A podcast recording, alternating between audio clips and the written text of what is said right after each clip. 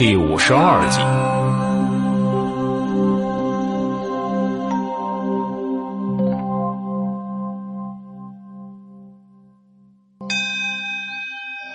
殿中众人各怀心事，但是法会还在继续。大殿外面香炉一扎一扎的焚烧着香烛，浓浓的香火烟气好像云雾似的升腾弥漫。大殿笼罩在云烟之中。梵音阵阵如涟漪荡漾，充满了韵味。在大殿附近的禅房之中，一个精巧的小炉子下，无烟的炭火正旺，暗红色的火焰把一壶泉水烧得沸沸扬扬，一串串鱼眼似的水泡咕噜的叫唤个不停，热气袅袅。张半夏神色安然，直接以毛巾垫着壶把，然后提壶悬挂一斜。刹那间，一道白练犹如水柱似的，在净白的瓷杯中击倒。一根根整齐分明、好像枯树枝似的茶梗，立刻在水涡中旋转，一冲，倒去，再冲，同样倒去，如此再三。瓷杯中的茶梗在温热的开水中慢慢舒展开来，化成一片片嫩黄色的小叶子，龙井茶香的滋味也随之散化。大师，请。张半夏搁下水壶，双手端起一杯茶汤，奉到石开大师身前，斟茶赔罪。石开大师悠悠一叹，最终还是接下了。多谢大师。张半夏开怀而笑，知道石开大师原谅了自己。事实上，他也有这个把握，所以才事先没有打招呼就肆意妄为了。还是那句话。作为风水大师，他有肆意妄为的资格。就算是石开大师有诸多的不满，但是看在某些人的情面上，肯定会选择原谅他。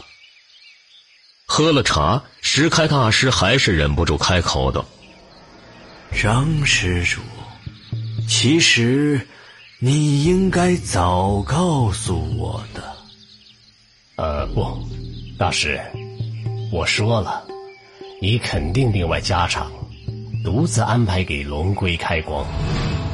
张半夏笑了笑，直言不讳。但是，那恰恰是我不希望看到的事情。我的本意就是想验证一下，龙龟成为法器之后，吞吐气运的效果。独自安排开光。就没办法验证了。不过你放心，这是我弄出来的乱，自然由我负责摆平。那几个风水师，他们所要的赔偿，我全包了。风水大师有钱，就是这么任性霸气。在说话之间，张半夏又是一笑。呃，但是话又说回来，指不定我给他们赔偿，他们还不乐意呢。石开大师无奈一笑，也知道张半夏说的是事实。通过这事儿，那几个风水师也算是与张半夏搭上线了，有了说上话的机会。所以那几个风水师恐怕宁愿不要赔偿，也要抱上张半夏这根粗腿。要是让其他人知道这事儿，也巴不得自己开光失败呢。这就是现实，很残酷的现实。风水师与风水大师之间有一条天堑般的沟壑，常人难以逾越。对于普通的风水师来说，风水大师是他们终身敬仰的对象，更是憧憬多年却永远攀不上的高峰。高山仰止，唯有拜服。张半夏就是明白这一点，自然是有恃无恐。唉，石开大师叹气，才想说些什么的时候，顿时心有所感，连忙抬头望去。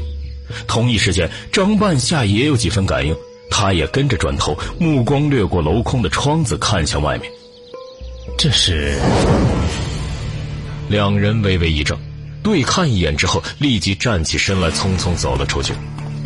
只见这时，外面钟声如波，轻扬悦耳，香火烟气飘到大殿的上空，滚滚起伏，好像波涛汹涌。乍一看，两人就知道，在大殿的上空已经聚集了庞大的气场，所以才有这样的威势。开光的时候，气场庞大很正常，问题在于两人却感受到这股庞大的气场浩浩荡荡，与之前给龙龟开光时的气场没有什么区别。这样的动静，也不是一般的东西可以引发出来的变化。怎么回事？两个人很惊讶，不明白空中的气场为什么变化的这般激烈。难道说，谁在乱来吗？石开大师皱眉，觉得这个可能性不大。要知道，在他的印象之中，明远和尚性格沉稳，开光的经验也很丰富，所以他才选择对方接替自己主持法会。多年来，明远和尚诚诚恳恳、尽心尽力的办事，从来没出过差错。这一次也不应该有意外呀。石开大师有些不放心，在犹豫着要不要过去看一下情况时，旁边的张半夏就已经主动开口了：“大师，情况好像不对，我们去查探一下吧。”好。石开大师顺水推舟，直接同意了。当下，两人轻快的返回大殿，然后就看到了让他们惊讶的一幕。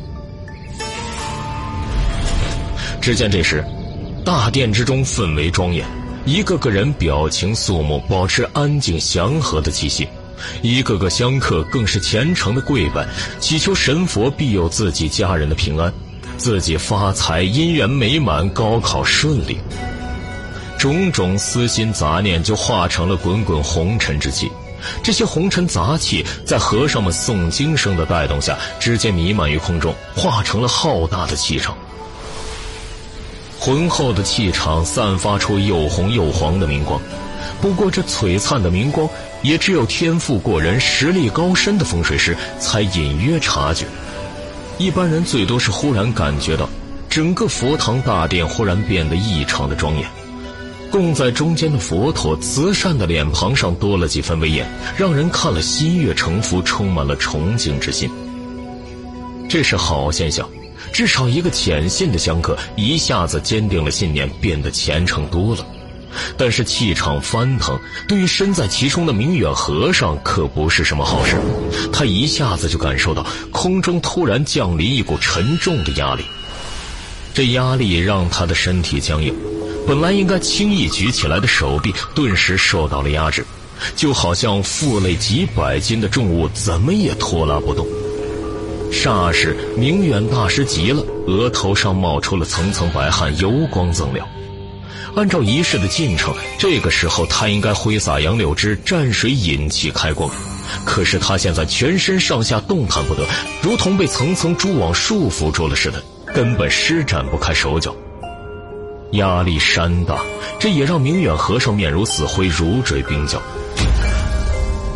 时间一长，旁边的一些人也看出一些端倪来，顿时慌了。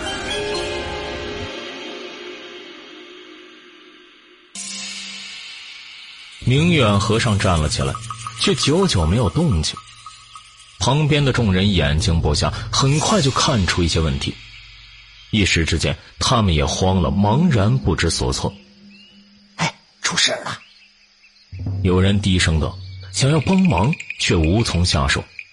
因为就在这时，一阵阵细微的杂声突然传入众人的耳中，然后大家就看到了整个大殿忽然晃荡起来。那个情形。就好像是地震一样，整个墙壁、地板，包括门窗，都微微的颤动着，甚至于连无形的空气都扭曲开了，十分的可怕。乍看之下，叶川心中惊急，正想招呼大家快跑之时，又忽然发现这只是他的错觉，不是地震了。而是整个气场充斥在大殿每一寸空间，恐怖的气场无处不在，又浩浩荡荡的翻腾不休，自然产生了幻想。不过这个幻想也只有他这种能忘气的人才能看得比较清楚，其他人最多是感觉到不对，但是只知其然，不知其所以然。浓厚的气场汇聚，最好化解的办法自然是疏导引流。说白了就是开光，把这些气场注入到供台上的东西之中，让它们化成法器。问题在于，叶川凝聚观望，就骇然的发现，明远和尚身在气场的漩涡中心，在气场的包裹下束手束脚，根本舒展不开，更不用说疏导引流了。这水平，与石开大师相比，明远和尚无疑是实力不足。要是主导一般的开光，明远和尚肯定可以胜任。但是万万没想到，叶川表情凝重，他自然也没有料想，在大雄宝殿之中给佛像开光，竟然会引发整个佛寺气场的汇聚，甚至于产生了暴动。这是为什么？叶川念头百转，视线飞转，然后定住了。一瞬间，他看到在佛像之上，竟然产生了一股炽烈的红光，升腾如火。霎时，他恍然大悟，恨不能抽自己一巴掌。此时此刻，他明白其中的缘由了。究其原因，无非是佛像在风水宝地之中煅烧而成。就算没有开光，但是在佛像之内也蕴含了精粹的火气。在气场的诱发下，这火气立刻升腾弥漫。然后，大殿外的香火在属性相同的情况下立刻汹涌而来，经过佛经的增幅转化，就形成了恐怖的气场。这变化很突兀，猝不及防之下，明远和尚根本来不及反应，所以他做辣了，整个人陷在狂涛气浪之中，自身难保。明远和尚的处境艰难，但是别人不知道。大家最多是觉得他好像遇到了什么困难，不过应该有办法解决的吧。毕竟明远和尚好歹是天竺寺的高僧啊，哪怕遇到了问题，肯定能够轻易的化解。所以许多人眼巴巴望着明远和尚，就等着他出手力挽狂澜。然而几分钟过去了，明远和尚还僵在那里不动，甚至于整个脸面都有几分扭曲。这个时候，大家才知道不妙了。意识到问题比想象中的严重，怎么回事啊？萧萌先只戳了下叶川，小声道：“好像有些不对劲呀。”是不对。叶川轻轻点头，眉头竖成了川字。他沉吟了下，就轻声喝道：“张扬，金粉。”哎。张扬一愣，就反应过来，急忙把布袋封上。作为风水师学徒。他就算是出门，都习惯把一些东西随身携带。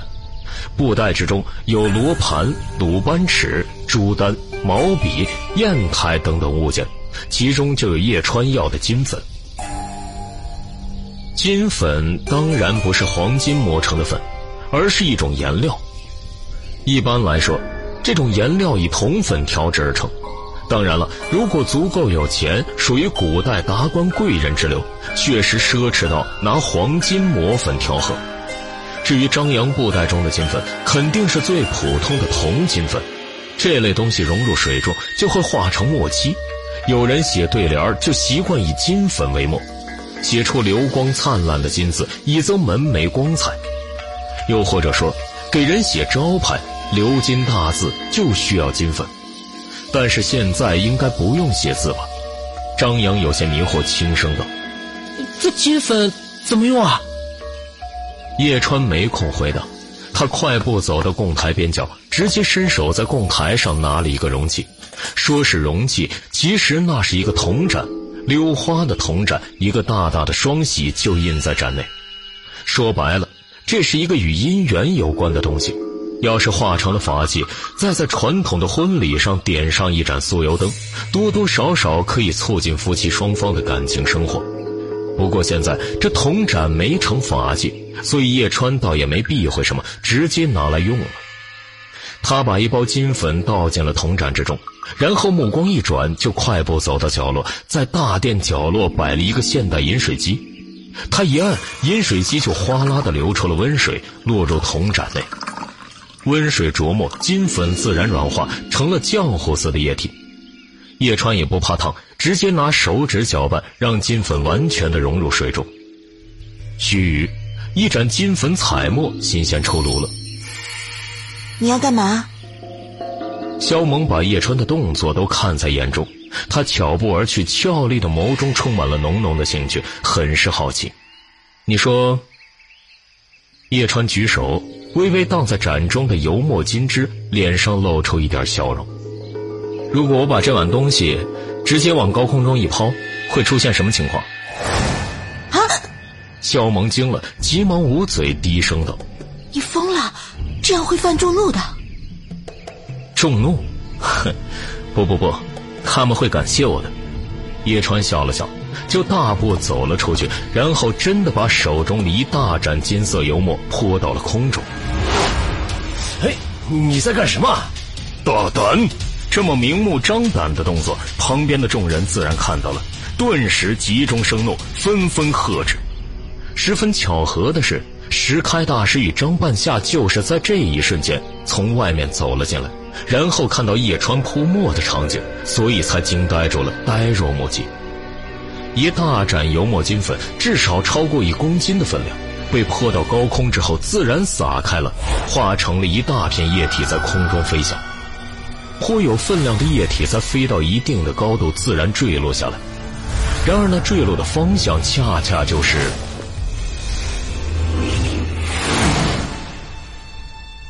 本集完，感谢您的收听。